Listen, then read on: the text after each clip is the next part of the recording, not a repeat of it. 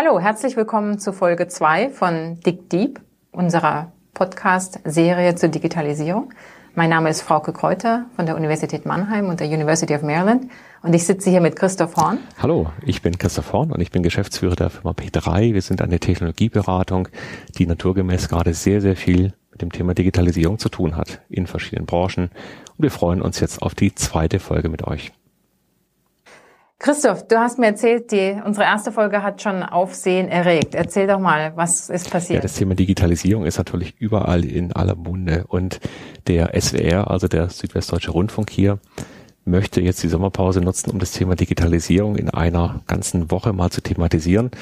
Und dann haben sie eben auch jemand gesucht, der das Thema Digitalisierung positiv empfindet. Und das tue ich natürlich. Und jetzt werden wir also in einer Sendung gegenübergestellt. Das ist einmal der Professor Manfred Spitzer, ein Hirnforscher, der sich sehr kritisch mit dem Thema auseinandersetzt. Also die Bücher heißen hier die digitale Demenz oder Digitalisierung macht uns alle krank. Und so kamen wir dann eben zu einer sehr positiven Ausrichtung in meinem Interview, das wir heute Morgen hatten. Und der Auslöser war tatsächlich der Podcast und die, unsere Auseinandersetzung mit diesem Thema. Sehr schön, freut mich, dass schon nach dem ersten Mal äh, die Radio- und Fernsehsender hier aufmerksam werden auf uns. Äh, hoffe, das ist nicht der letzte Anknüpfungspunkt. Apropos Anknüpfungspunkte, wir haben ja viele Themen angerissen letztes Mal und hatten eigentlich vorgehabt, hier einzusteigen und ein bisschen was über die Technik zu erzählen. Aber seit der ersten Aufnahme ist Pokémon Go passiert. Und ähm, dann haben wir gedacht, okay, jetzt machen, nehmen wir denn das aktuelle Thema zum Anlass und äh, holen uns da zusätzliche Informationen, zumal, Christoph, du gesagt hast, eine deiner Kollegen ist da eingestiegen. Ja, genau. Die P3 hat eine Tochterfirma, das ist die P3 Insight, die sich mit dem Thema Daten auf Smartphones beschäftigt. Und da werden wir jetzt einfach mal den Ralf Klüber sprechen.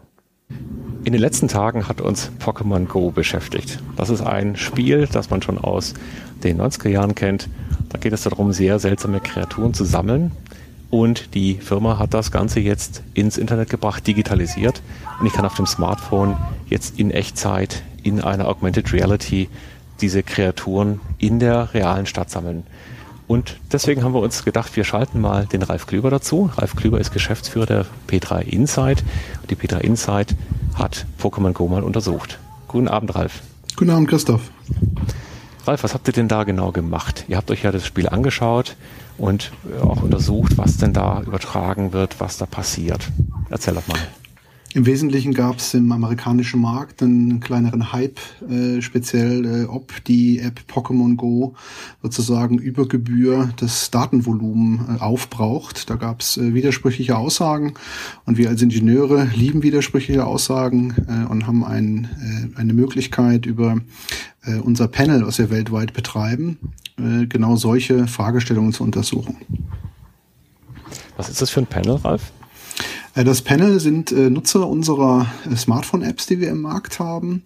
Diese Smartphone-Apps haben eines gemeinsam. Sie sammeln Nutzungsdaten. Wir sind nicht interessiert an dem Individuum, sondern wir sind interessiert an Benchmarking-Informationen der Netzbetreiber untereinander. Wer hat das beste Netz? Wo? Wie sieht die Netzperformance aus für, den, für das Individuum?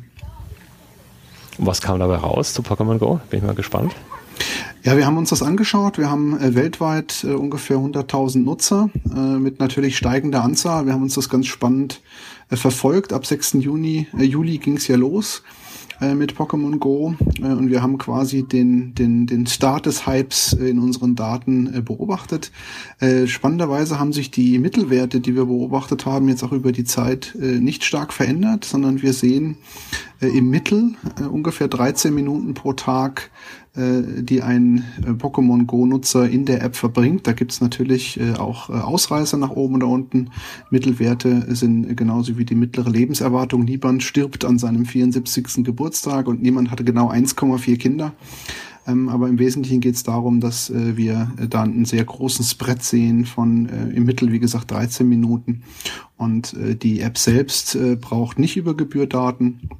Wir sehen ungefähr 6 Megabyte pro Stunde im, im Mittelwert äh, an, an Nutzung durch die Pokémon Go App. Ralf, das ist ja spannend. Wie könnt ihr denn sehen, wie lange die das App benutzen? Ja, das ist ein Kern, eine Kernfunktionalität äh, sozusagen unseres Frameworks. Das heißt, wir beobachten die Nutzer auf dem Smartphone, ich sag mal, durch über deren sozusagen virtuelle Schulter und äh, schreiben mit, äh, wann welche App im Vordergrund ist. Wie gesagt, nicht, weil uns das Individuum interessiert, sondern weil uns interessiert, wie häufig im Durchschnitt eine bestimmte App, App genutzt wird und welche Daten genau diese App konsumiert, weil das sind Informationen, die wir auswerten, um die Qualität von Mobilfunknetzen zu bewerten. Und wenn du sagst, welche Daten diese App äh, konsumiert, dann meinst du aber nur Übertragungsmengen oder meinst du auch andere Informationen, andere Daten über die Leute, die diese App sammelt? Das war ja auch ein bisschen in der Diskussion. Ja, also es gibt äh, ein Sicherheitsfeature von, von Android, das nennt sich Sandboxing. Das heißt, keine App kann sozusagen in die Sandbox der anderen App hineinschauen. Das ist das Sicherheitsmerkmal, dass eben niemand die Kreditkarten-Details äh, stehlen kann, die vielleicht in der Kontakte-App gespeichert werden. Diese Apps äh, können nicht hineinschauen, was sozusagen in den Apps wirklich passiert. Wir sehen nur, was quasi in diese Sandbox rein und raus geht. So muss ich mir das vorstellen. Und zwar nicht inhaltlich, sondern nur wie viel über der Zeitachse. Das ist die Information, die wir sehen. Das heißt Beispiel, wir sehen, äh, dass äh, ein größeres Bild geladen wurde in WhatsApp, aber nicht den Inhalt des Bildes zum Beispiel.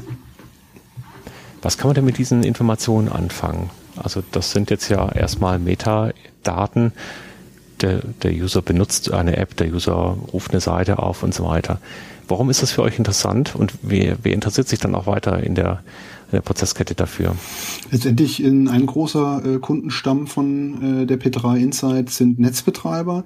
Die Netzbetreiber wollen wissen, wie sieht das Nutzungsverhalten von, von Nutzern aus äh, im, im Durchschnitt und äh, wie stark oder wie schnell versorgt das Mobilfunknetz die Nutzer in ihrer jeweiligen Nutzungssituation mit äh, der, der Mobilfunk, mit der Mobilfunkversorgung.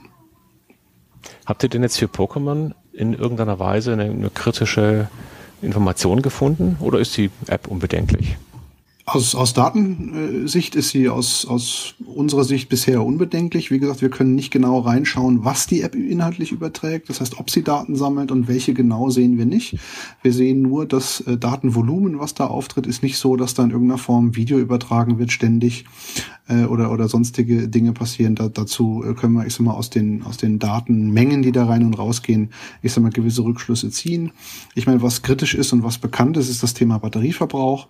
Wir haben auch festgestellt, dass äh, ungefähr 30 Prozentpunkte pro Stunde äh, Pokémon Go Spielungen, äh, äh, Pokémon Go Spielen äh, wirklich äh, die Batterie nachlässt. Das heißt, deswegen sieht man auch einen Großteil der Nutzer mit den externen Battery Packs rumlaufen, äh, die exakt genau an der Stelle eben eben helfen.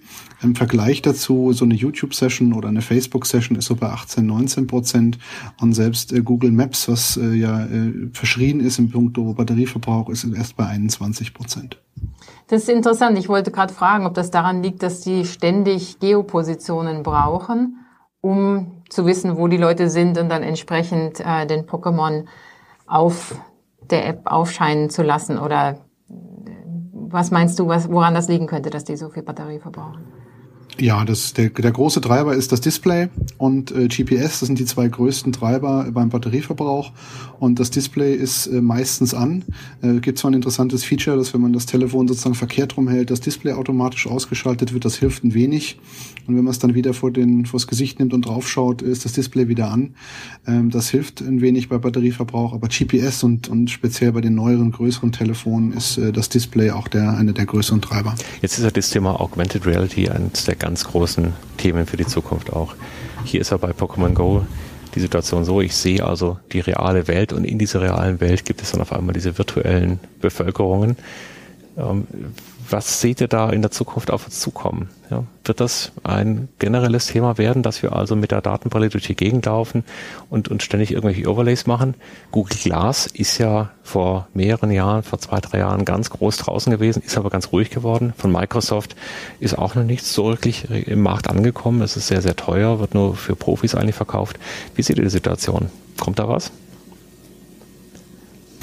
Also ich glaube, virtuelle Realität ist etwas, was uns, äh, ich sag mal, signifikant verändern wird, genauso wie das Smartphone uns verändert hat.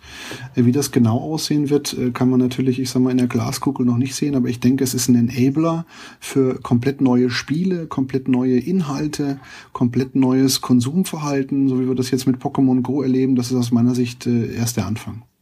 Danke, und, ja. wir hören, ja, Christoph Hauke, herzlichen wir Dank. Wir noch mehr von der Petra Insight und ich wünsche einen schönen Abend. Ich freue mich drauf. Herzlichen Dank. Schönen Abend an euch beide.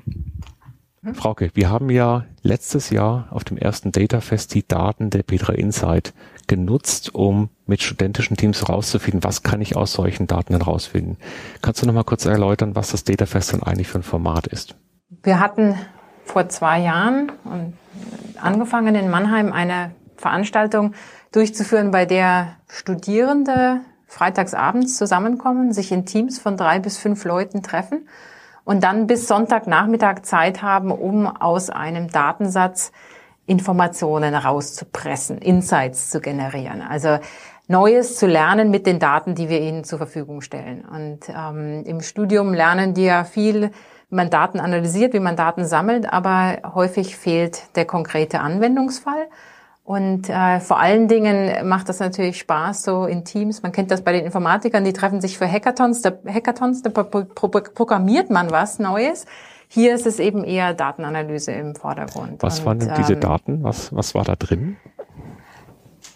Die P3 Insight, wir haben es ja vorhin schon ein bisschen gehört, die ähm, sammeln auf dem Daten, die auf dem Handy produziert werden, sprich, wir schreiben mit, jedes Mal, wenn eine App im Vordergrund ist und wieder ausgetauscht wird durch eine andere App. Ähm, an, mit einigen Apps schreiben sie mit die Geokoordinaten, also wo war ich, als ich Google Maps aufgemacht hatte. In dem Moment wird eine Geopositionierung mitgeschrieben.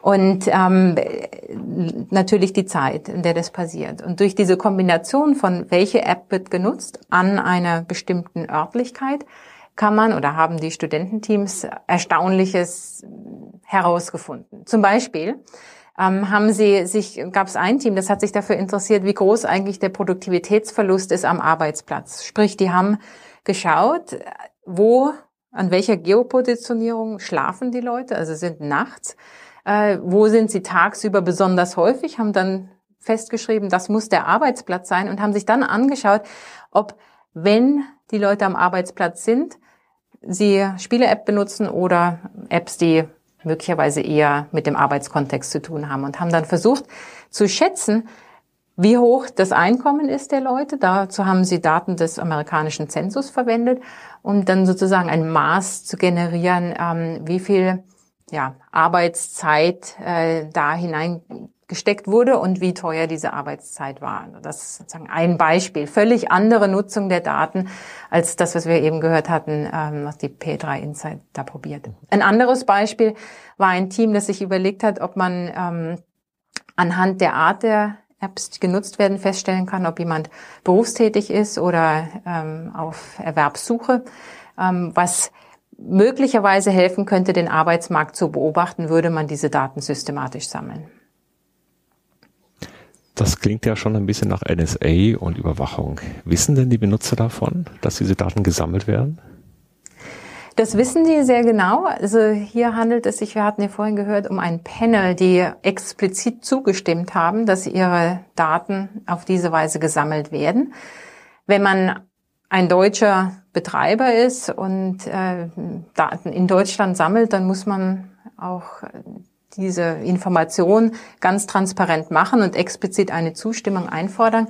Es gibt Merkblätter vom ähm, BFDI, dem Bundesamt für Datenschutz und Information, die festschreiben oder auch erklären für App-Developer und ähm, App-Nutzer, dass man eben, wenn man ein, also eine deutsche Firma ist mit einem deutschen Sitz, natürlich deutsche Datenschutzbestimmungen gelten, dass wenn es eine europäische Firma ist mit einem Sitz woanders, die Datenschutzbestimmungen des anderen EU-Landes gelten. Und wenn man eine Nicht-EU-Firma ist dann und aber in Deutschland Daten sammelt, dann gelten auch die deutschen Datenschutzbestimmungen. Also hier für uns ist das ganz klar geregelt, dass man sozusagen sich dafür entscheiden muss, informierte Zustimmung erreichen muss. Das ist aber nicht in allen Ländern so. Also in den USA gibt es bei vielen Datensammlungen eher ein Opt-out-Prinzip, sprich man muss explizit widersprechen dass äh, bestimmte Daten gesammelt werden. Und dazu muss man natürlich zunächst einmal wissen, dass das auch passiert. Das ist eine interessante Frage. Also Opt-in bedeutet, ich muss aktiv Ja sagen.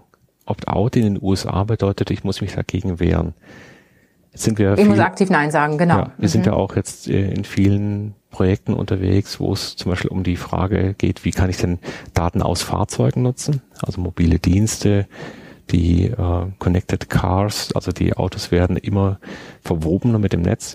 Und da tut man sich noch sehr, sehr schwer, das vernünftig zu gestalten. Also was ist dem Kunden zuzumuten? Es hast ja gesagt, dieses, ja, ähm, diese informierte Zustimmung. Wenn ich mir aber diese ganzen ganzen seitenlangen äh, rechtlichen Bestimmungen anschaue, ich, also ich schaue sie ehrlich gesagt gar nicht an. Denn das ist ja sehr, sehr schwer zu verstehen, das ist unendlich lang, so dass ich eigentlich davon ausgehen muss, dass es für den normalen Nutzer kaum eine, eine wirkliche Information gibt. Sondern die meisten werden das einfach nur nach Bauchgefühl dann äh, klicken und wahrscheinlich, wenn sie den Dienst haben, mal auf Ja klicken.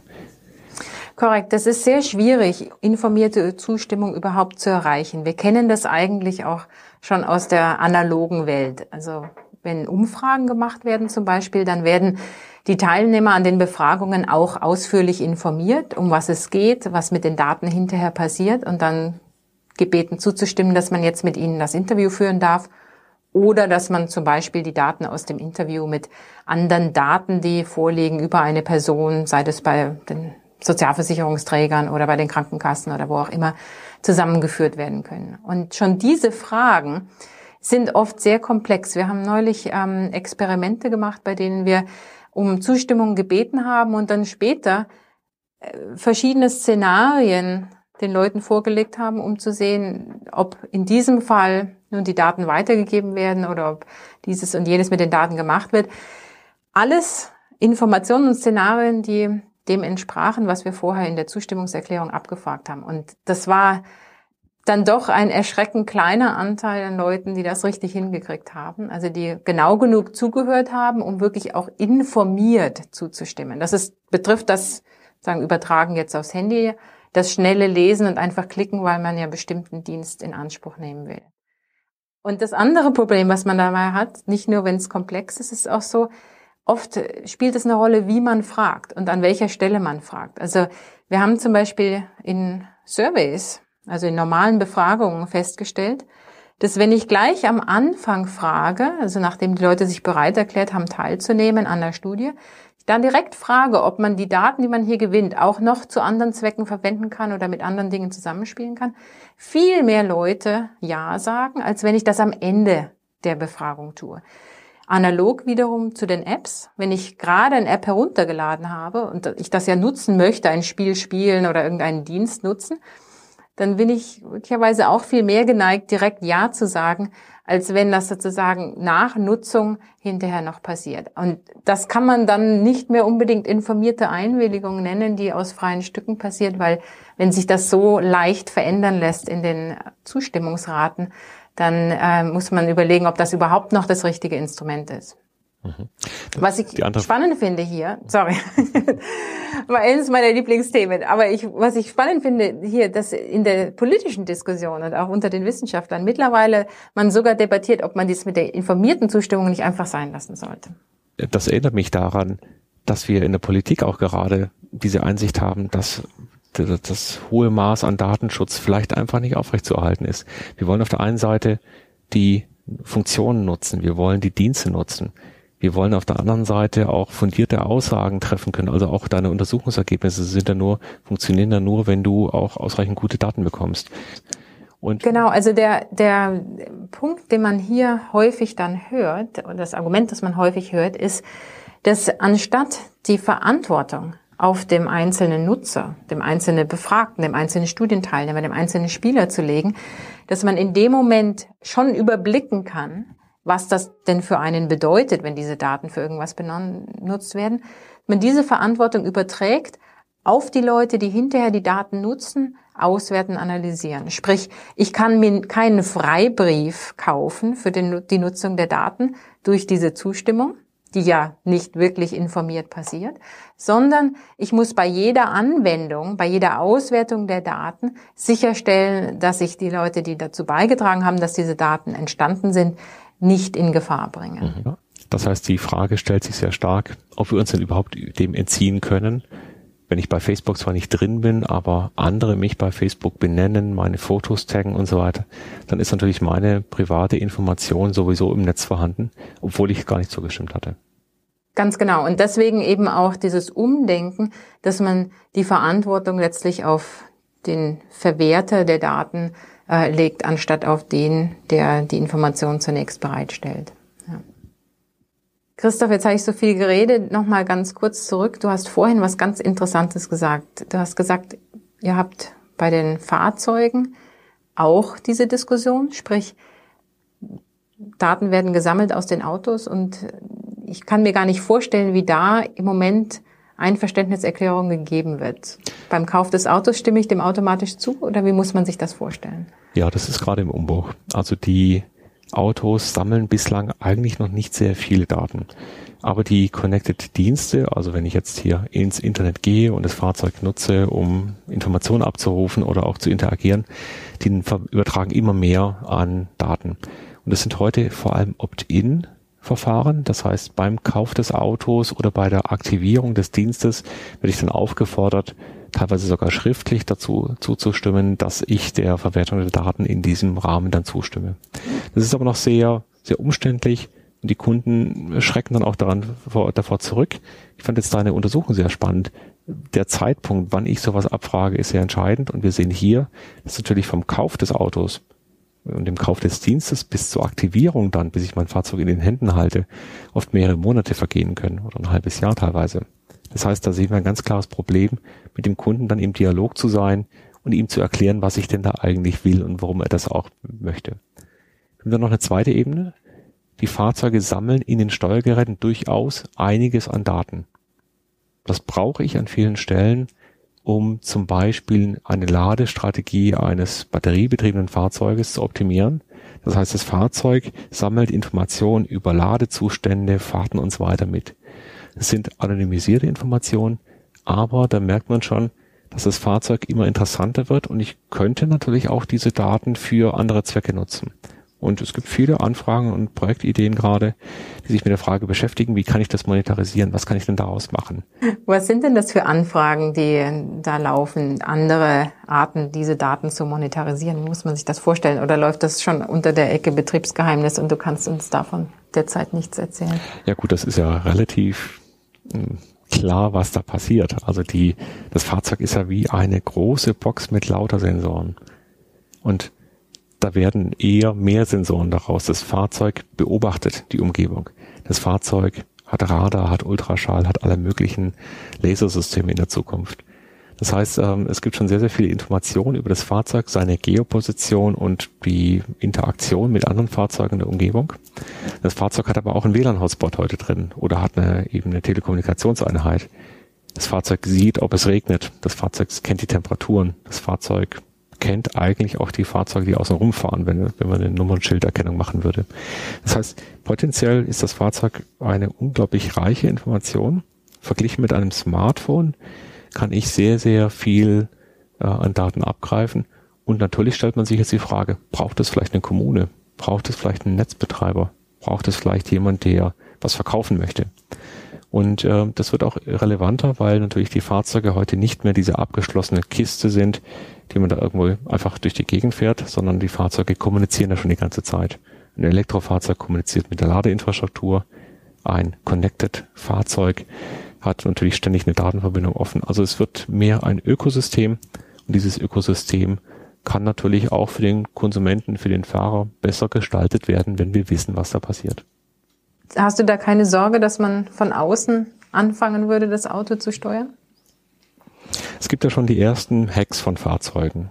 Und die sind teilweise noch aufwendig, aber es wird schon sichtlich, dass die Sicherheit von Fahrzeugen natürlich nicht absolut gegeben ist. Das war früher vielleicht so, wenn ich in das Fahrzeug gar nicht reingekommen bin, dann kann ich da auch nicht viel Unfug anstellen. Aber heute sind die hochvernetzt. Ähm, das wird eher noch stärker integriert und ich werde also sehr, sehr viele äh, Mechanismen haben, um Fahrzeuge abzudaten, Informationen da auszutauschen. Und sobald ich die habe, kann ich die auch hacken. Das sehen wir an den Computernetzwerken. Es gibt absolut keine Sicherheit. Es ist nur ein Wettlauf immer äh, und ich muss eigentlich ständig die, die Sicherheitsbarrieren höher, höher ziehen. Und äh, ich habe eigentlich nie die Möglichkeit, das absolut sicher zu machen. Das wird passieren. Also bisher trübt das nicht deinen vorhin erwähnten positiven Ausblick auf die Digitalisierung. Ja, ich glaube schon. Also die, die Digitalisierung ist ein Thema, was wir halt jetzt in vielen Stellen gestalten müssen. Aber ich bin weiterhin total positiv überzeugt, dass sie uns ganz viele neue Möglichkeiten bringt. Insofern, also ist das alles etwas, was man beherrschen kann. Ich danke dir auf jeden Fall schon mal für den Hinweis, dass wir hier nicht nur bei, in der Statistik und bei den Hütern amtlicher Daten uns damit auseinandersetzen müssen, wie man Daten zusammenfügt und Einverständnis erklärt, sondern auch mal bei der Automobilindustrie vorbeischauen. Also die Querverbindung oder dass überall die gleichen Fragestellungen da auftauchen, ist für mich extrem spannend. Ja, für alle, die noch durchgehalten haben, haben wir jetzt noch ein Fundstück. Fundstück heißt ja, wir finden im Netz einen Text oder ein Video oder irgendetwas, was uns fasziniert. Wir werden von den Firmen nicht gesponsert dafür, dass wir sie nennen, aber wir wollen das einfach mit euch teilen, weil wir der Meinung sind, das lohnt sich und das ist interessant. Und dieses Mal geht es um Roboter. Echt Roboter? Okay. Ja, du, du bist nicht begeistert, aber mich hat es total fasziniert. Roboter, die, naja gut, wir, wir kennen ja aus Japan diese weißen Roboterchen und haben immer diesen Eindruck, das ist ja ganz putzig, aber irgendwie, was machen wir denn damit? Und jetzt gibt es die Firma Boston Dynamics, die bauen Roboter, die sehen aus wie ein Hund oder die sehen aus wie ein Mensch und die sehen aus wie ein Lama oder was auch immer. Und die verhalten sich auch ganz genauso. Die können also, jetzt dieser Hunderoboter, der kann unter dem Tisch durchklettern, der kann auf einer Bananenschale ausrutschen und richtet sich wieder auf. Der kann aber mit seinem Maul auch vor allem die Spülmaschine ausräumen. Das hat mich natürlich super fasziniert, finde ich toll. Also jedes Büro bräuchte eigentlich sowas. Und das Faszinierende ist eben, wie ähnlich die Bewegungsmuster sind und das Verhalten ist. Das sind sehr autonome Tiere und ich spreche schon von denen als Tieren. Und das hat mich wirklich verblüfft, weil man die sofort nicht mehr als Roboter wahrnimmt, obwohl sie so aussehen, obwohl sie sehr mechanisch wirken, sondern eben ihnen auf einmal eine Interaktion zuschreibt, ein, ein Wesen zuschreibt. Mir ist es zum ersten Mal aufgefallen, ich war auf einer Geburtstagsfeier in einem Restaurant, großer Park und auf diesem Parkgelände fuhren autonome Mähroboter rum. Das sind diese kleinen Wägen, diese kleinen Rasenmäher, die sich dann selber durch die Gegend machen. Und die bleiben natürlich auch stehen, wenn ein Mensch vor ihnen ist und interagieren also so. Und da ist mir klar geworden, dass wir in fünf Jahren, vielleicht in zehn Jahren, einen völlig normalen Umgang haben werden mit Robotern, mit Maschinen, die uns umgeben und die mit uns interagieren. Und ich denke, das könnte auch nochmal ein Thema für eine der weiteren Folgen sein. Wie gehen wir als Menschen damit um, dass auf einmal Maschinen da sind, dass wir verstehen müssen, was haben die denn vor, wie gutmütig sind die denn eigentlich, können wir mit denen ganz normal umgehen und wir werden wahrscheinlich auch Modelle brauchen, um das zu beschreiben, so wie wir für Menschen auch jede Menge Modelle entwickelt haben. Ja, spannend. Machen wir auf jeden Fall nochmal ausführlich. Da freue ich mich schon drauf. Ja, dann sind wir jetzt am Ende unseres zweiten Podcasts angekommen. Wir hoffen, das hat euch Spaß gemacht und hat euch auch ein paar Einblicke äh, beschafft. Genau, das nächste Mal werde ich ein bisschen vom Joint Statistical Meeting berichten können. Da bin ich gerade auf dem Weg nach Chicago. Äh, mal schauen, was die Statistiker so zu berichten haben. Prima, ich freue mich drauf. Danke für das schöne Gespräch mit dir und bis zum nächsten Mal. Bis dann. Ciao. Ciao.